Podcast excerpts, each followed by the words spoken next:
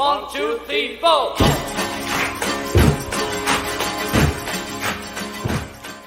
Hello，大家好，欢迎收听第一期早早睡了，我是 CD。这个播客节目我可以说是酝酿已久，那么终于今天是趁着这个疫情的影响啊，居家隔离的这个间隙，我来更新了这样的第一期节目。那第一期我想聊点啥呢？其实大家看了我这个标题可能会有点疑惑，但其实这个题目并不是有什么奇怪的隐喻，而是想要将这几件事情放在一起来聊一下。也就是呢，我们最近一段时间大家都在关注和讨论的问题——体育政治化。啊，这是个很危险的这个问题啊。那关于体育政治化这个议题呢，其实之前我们很多资深一点的球迷或者体育爱好者呢都会有所了解，但这始终不是一个非常主流的话题。不过呢，在最近，体育政治化突然成为了一个热词。今天录节目之前呢，我想了一下，大概是什么时候开始体育政治化成为一个大家比较关注的这样一个问题的？那么呢，我翻这个媒体的一些报道啊，包括微博上的一些讨论，我发现应该大约呢是在去年的年底，在我们这个二零二二年北京冬奥会开始之前的时候，我们一些官方的媒体呢就在关注这个体育政治化的问题了。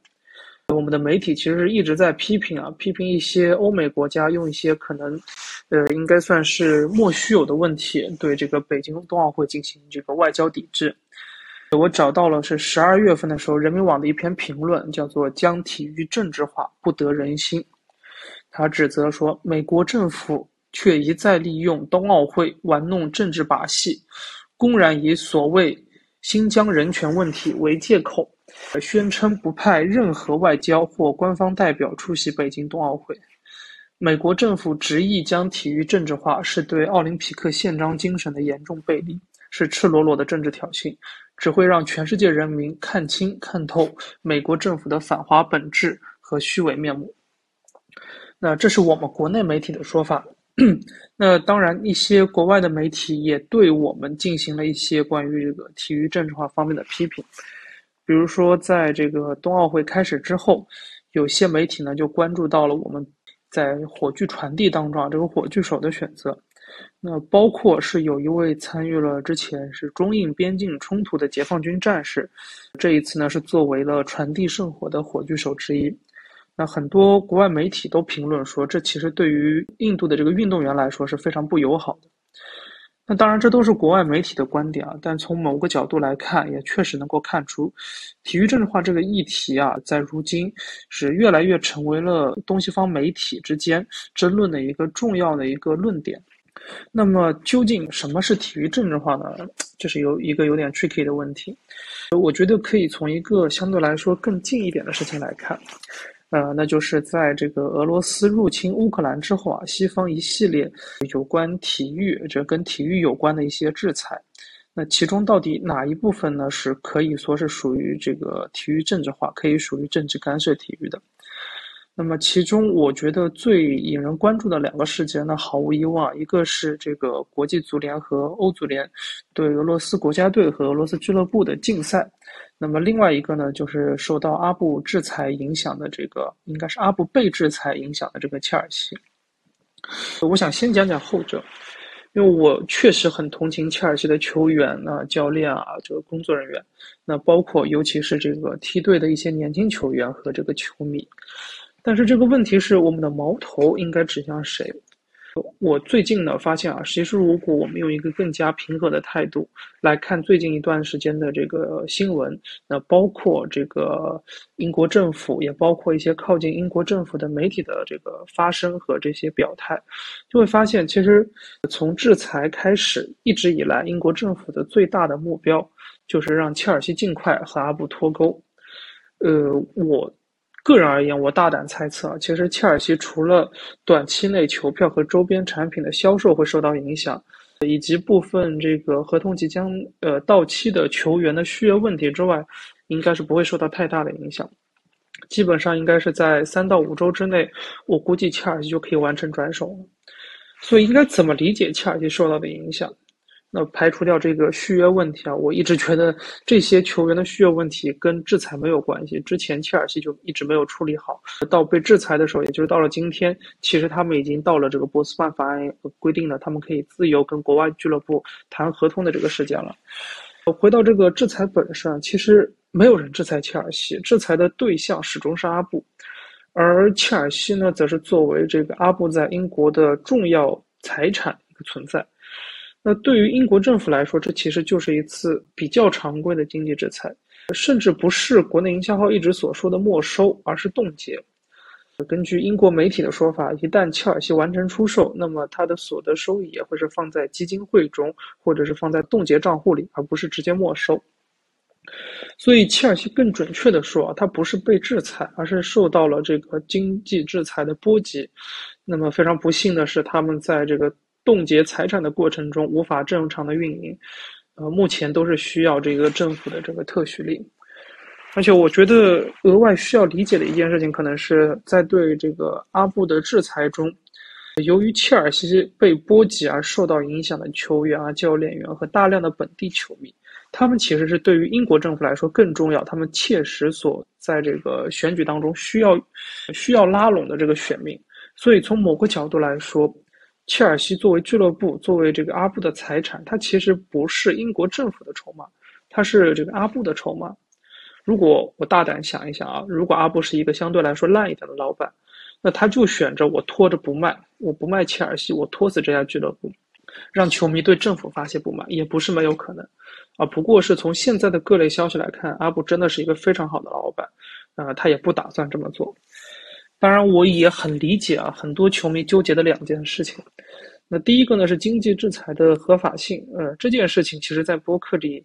不适合细说，也没法细说。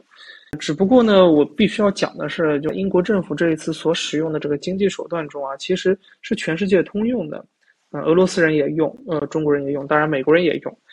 第二是这个经济制裁影响到切尔西的合理性，我觉得很明白这件事情它是不合理的。但我们不得不面对这样的一个问题，就是我如果现在问大家，在如今高度职业化、市场化的欧洲足坛里，像切尔西这样的俱乐部，它到底是属于社区、属于球迷，还是属于阿布？我觉得这个问题的答案其实很明显，只是我们不愿意去面对。切尔西这样的一家俱乐部，从根本上来说，它是阿布的私人财产，而不是属于社区、属于球迷的。那有一种更加刻薄的说法，就是其实切尔西这些年的成功，这么多的联赛冠军也好，欧冠冠军也好，这么多大牌球星来了又走，呃，还有大牌教练，它并不是来源于社区或者是球迷的努力和付出，它纯粹是来自于这个阿布作为一个俄罗斯寡头的投资，那当然也包括阿布手下这个团队的运营。这么说真的非常刻薄，但是事实就是如此。对于切尔西球迷来说，阿布是一个好老板，但也其实仅此而已。我倒是觉得，在这个切尔西相关的这个整件事情里面，最愚蠢的既不是英国政府，也不是阿布，也不是切尔西，当然更不是切尔西球迷，而是一部分英国媒体啊，他们鼓吹要禁止这个切尔西球迷歌颂阿布，而且因为这个切尔西球迷夸阿布而说他们，呃，用了一些非常难听的形容词。那对于这个呢，我想引用一个记者的说法，就是这个 Matt Law，他有一些发言可能不被球迷喜欢，但是他在推特上的一个表态，我觉得还是有点意思，而且我也基本认同。他是这么说的：他说，A。I feel deeply uncomfortable with some Chelsea fans rushing to defend Abramovich and playing agenda, etc. B. I don't think it's fair to try to make Chelsea fans ashamed for celebrating their trophies under him。那这里 him 指的是 Abramovich。呃，C I will almost certainly regret over tweeting this。呃，我大致认同 Matt Law 这个观点啊，他的意思是说，一呢，他不认同切尔西球迷去这个呃怎么说呢，叫维护阿布，就认为阿布不应该受到制裁。然后认为这个阿布受到制裁都是英国的英国政府的阴谋，呃，第二呢，他也觉得如果要说切尔西球迷去庆祝，或应该不能叫庆祝，而去纪念这个在阿布手下，跟他们叫这个罗曼王朝期间赢得的一切的荣誉，呃，应该是值得，呃，应该是切尔西球迷值得羞愧的事情。他也不认同这一点。嗯，第三点，他是说，呃，他几乎肯定啊会后悔要发这样一条推特。啊，现在我也觉得我肯定几乎肯定会后悔在自己的第一期播客里聊这个。那除了切尔西之外呢，再聊聊别的。嗯，就是有另外一个非常受人关注的这个关于体育政治化的这样的一个事例啊，也是在这次俄乌冲突之后，是这个国际足联和欧足联对俄罗斯俱乐部和国家队的禁赛。那也包括是更早之前的一个决定，就是剥夺了圣彼得堡举办欧冠决赛的资格。我觉得移除圣彼得堡欧冠决赛的主办权，啊，还能说是于出于这个安全的考虑。但是欧足联和国际足联对俄罗斯俱乐部、俄罗斯国家队的全球禁赛，实际上是开了一个非常非常不好的头。我觉得这个它的对错其实没有什么值得争论的，这就是毫无争议的体育政治化，就是政治干涉体育。不少人提起了说，上一次南斯拉夫也是被禁止参加了欧洲杯和奥运会，但说句老实话，当时好歹还有联合国的制裁决议。如今俄罗斯作为联合国安理会的这个常任理事国，显然是不会通过类似的任何的这种制裁决议的。所以，相当于说，就是国际足联和欧足联就这样开了几个会啊，高层开了几个会，就决定把俄罗斯踢出世界杯预选赛，把俄罗斯俱乐部啊，把俄罗斯球队踢出欧洲这个各大的这个洲际赛事。那国际奥委会也做出了类似的决定，他们是禁止这个俄罗斯和白俄罗斯的运动员以任何形式，包括个人形式参加这个北京冬奥会。也就是说，他们更加不能做的，就是他们也不能像这个在北京。冬奥会上那样去以这个俄罗斯奥委会的名义参赛，啊，就不能以俄罗斯奥委会的名义参加这个冬残奥会。那比起国际足联，我觉得这个国际奥委会的这个决定可能显得稍稍更有说服力一点，因为俄罗斯是在这个联合国签署了同意这个奥林匹克休战决定的。那么，在这个 冬奥会刚结束、冬残奥会还没有开始的时候。就这个发动了对乌克兰的入侵，这还是能够说得过去的。相比之下，这个国际足联和这个欧足联这个决定，就是其实是毫无根据的。那么足球也好，这个其他的奥运项目也罢，包括 F 一等国际体育赛事取消了原定在俄罗斯进行的比赛，这其实都能算是一种叫做体育制裁啊。体育制裁呢，其实可以算是国际制裁的一种形式。我们知道，一般一般来说，国际制裁包括一是最基础的外交制裁，那包括就是我召回我在你那儿的大使，驱逐你在我这儿的大使。那严重一点呢，是断绝关系。第二类呢，就是经济制裁，那包括一些全面的终止贸易，包括一些这个特定物资的禁运，然后包括人员的进入和这个冻结财产。那这个切尔西受到影响，其实就是这一类制裁，就是切尔西这件事情从根本上来说，其实是经济制裁而非体育制裁。第三类呢是军事制裁，那包括军事封锁、取消军事援助等等等等，那这个就不展开了。而体育制裁呢，一般来说会被认为是在我们前面提到的这三类这个国际制裁之外的一种制裁手段。那其实。一直以来，体育制裁的有效性，呃和合理性都是受到广泛质疑的，尤其是禁止参赛这一类，因为禁止参赛就是我如果取消你的这个主办权也好，或者说我禁止你国家的名义去参赛也好，那针对的很明确，还是针对这个政权，针针对政府本身。但是禁止参赛这一类的这个制裁，它针对的并不是并不是这个政府机构，而是作为这个普通平民的运动员。这其实从根本上，它就是违反了最初国际制裁的这个目的的。比如说，俄罗斯国家队这次被禁止参加世界杯预选赛，这样的禁赛其实是褫夺了所有俄罗斯足球运动员一次追求荣誉的机会。我认为，哪怕是不允许国家代表队的名义出战，比如说我不允许你奏国歌，不允许你升国旗，以这个俄罗斯足协的名义参赛，也比直接禁赛要更好一点。那说的更加从更加小的角度去说，那么受到影响的这个运动员当中，那其实还包括像斯莫洛夫这样，在战争开始第一天就明确表态反对俄罗斯入侵乌克兰的运动员。那还有酒吧，呃，酒吧这次是宣布是因为俄罗斯入侵乌克兰，这个有很多家人在乌克兰受到影响而退出这一期国家队。那我说句题外话，我觉得酒吧这样的表态其实让当时很多，嗯，无论是辱骂这个酒吧的人，还是力挺酒吧的人都感到很尴尬。因为辱骂酒吧的人说酒吧不表态，力挺酒吧的人说酒吧这个做得好。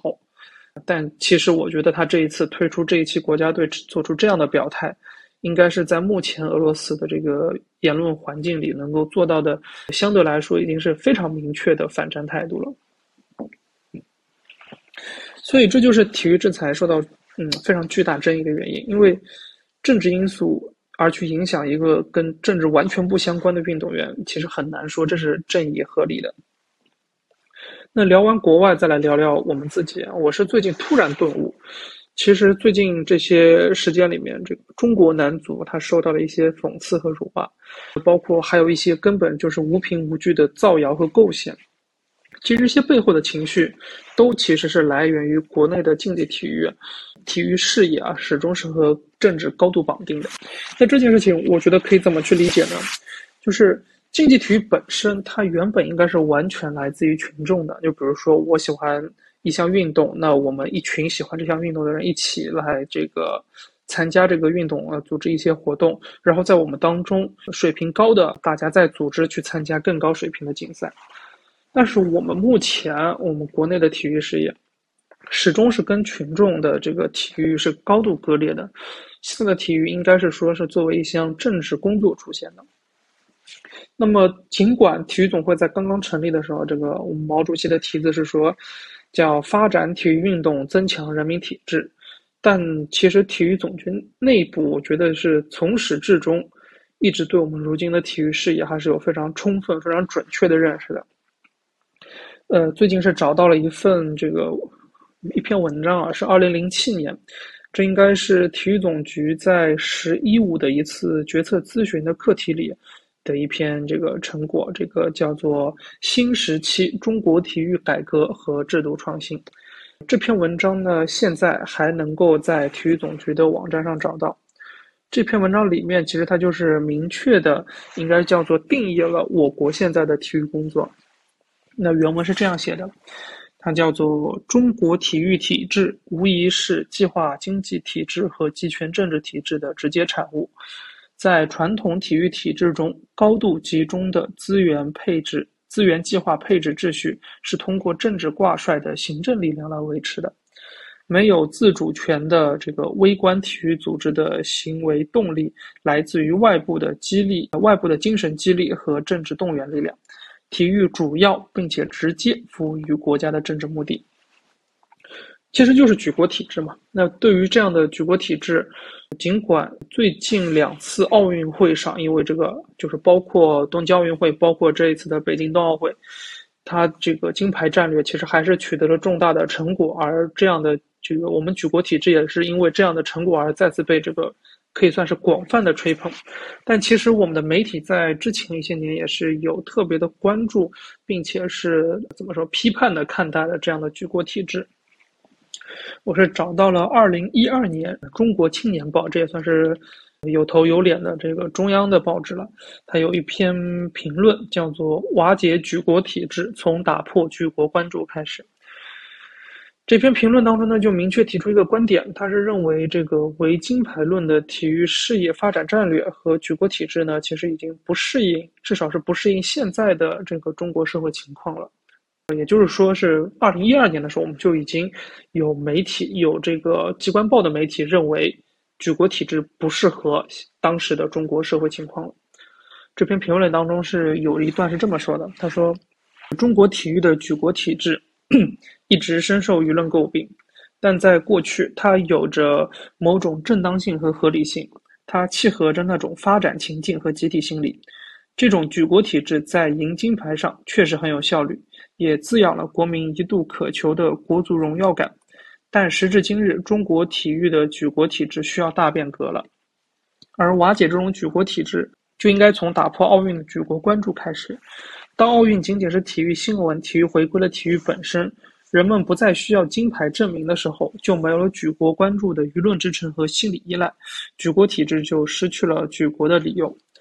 这篇文章其实是希望举国体制能够有一个自下而上的改变啊。虽然我个人来说不是很认同，就是举国体制是可以通过自下而上而改变的，但这也的确是一个一个方向吧。然后我们现在发现啊，这个二零一二年到现在十年的时间，国内国内外的形势其实是发生了一个非常大的一个转变。那体育事业这个发展的方向也是受到了影响。支持举国体制和唯成绩论，那重新成为了目前至少是现在当下国内舆论的一个主流吧。这样的价值观其实也从奥运项目蔓延到了其他的项目，比如说足球。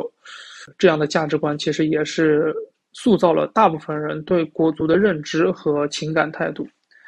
最近几天呢，在微博上看到一位博主的观点，我其实觉得挺有道理的。我把它当中过激的部分去掉，来重新复述一下。他是这么说的，叫做“国足被骂的一大原因，是因为他们打破了很多人我往床上一躺，光看新闻就能自豪、就能骄傲的幻觉。”嗯，其实有点道理啊。我觉得无论是对这个奥运金牌项目，还是足球，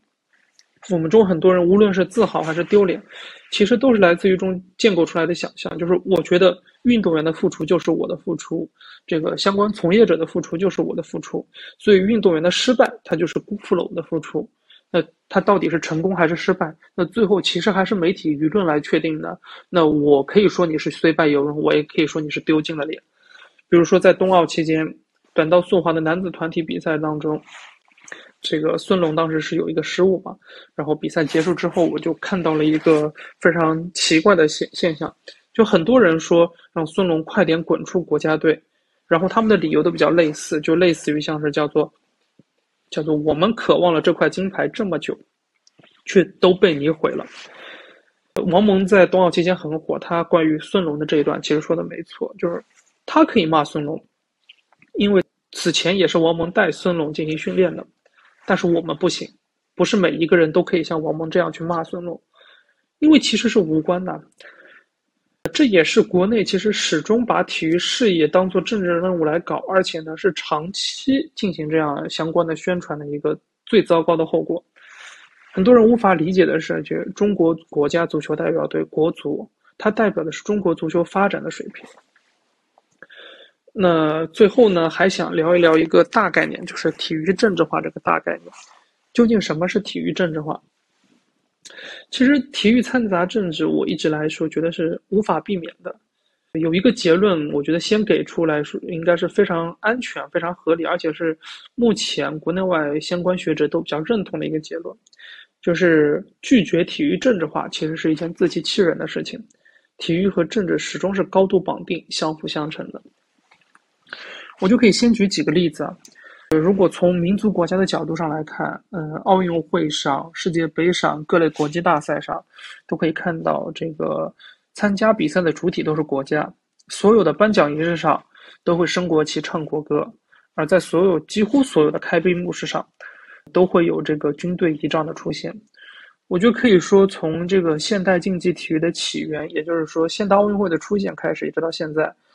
尽管我这个一直都在提倡体育非政治化，但是我们的体育始终就是没有办法明确跟政治脱钩的。从历史上看，体育被政治影响，或者说是体育作为政治的一部分存在，呃，这样的例子其实是随处可见的。比如说，一九七一年，呃，我们这个中国这个小球推动大球，一直都是体育促进外交关系的一段佳话吧。又比如说。一九八零年，中国也参与的是一次对于这个莫斯科夏季奥运会的抵制。当时是这个苏联入侵阿富汗，那以美国是带着数十个国家拒绝参加了这个莫斯科奥运会，导致那届奥运会最后只有大概八十个国家左右的这个代表团参加。然后呢，还可以再举一个体育受政治影响的这个例子，就是我们其实很熟悉，当时小学课本里也看到过的这个桑兰的受伤。很多人可能都不知道，但是当时的媒体其实有报道过，就是桑兰他代表中国参加的这个是西雅图友好奥运会啊，他受伤的主要原因是因为现场对相关器材管理的混乱，在桑兰做这个训练动作的时候，因为管理不当，有人移动了器材。在当地这个当时在场，肯定是场地方是负有非常明确的责任的情况下，我们当时的代表团，包括这个国家体育总局什么的，都没有在第一时间主张相关的权利，要求主办方负责。原因也很简单啊，一直因为这一次运动会参加这次运动会其实是背负了重大的外交任务的。如果在这样的这个运动会期间我提出诉讼，无疑是对我们这个大的这个外交目标是有害而无益的。一直到很多年后啊，就是前些年桑兰才刚刚提起诉讼。我觉得看了这些例子之后，其实下一个这样的结论是没有什么问题的，就是体育其实是作为一种文化的表现形式，早就和政治高度绑定了。之前就有国家奥委会的官员这个说过，他说他每天处理的事情里，只有百分之十是纯体育相关的，其他百分之九十都是和政治有关的。所以这个问题应该不是什么是体育政治化，而是体育政治化的边界究竟在哪里？那比如说前面提到的小球推动大球，也一样是充满了政治色彩的体育活动，这就不值得提倡吗？我觉得这个问题很难回答，还得从这个奥运的起源上来说。比如说，呃，奥运最初的宣扬的价值观其实是包括了科学、民主、和平、友谊，那其中其实有很多也是带有了政政治色彩的。那更常见的是一些。外交色彩非常浓厚的，就是一些奥运口号也好吧，就比如说我们零八年北京奥运会说的这个“同一个世界，同一个梦梦想”，这其实当中是包含了一个非常崇高的政治和外交愿景。所以，体育政治化的边界一直以来都是模糊的。就像这次俄罗斯入侵乌克兰之后，欧洲这么多这个足球联赛都是集体表态反对战争，这到底是属于政治站队，表达政治立场？还是说属于我对这样一个比较崇高的普世价值观的支持，呃，那又比如说我们有很多人很多球迷反对欧洲的政治表态，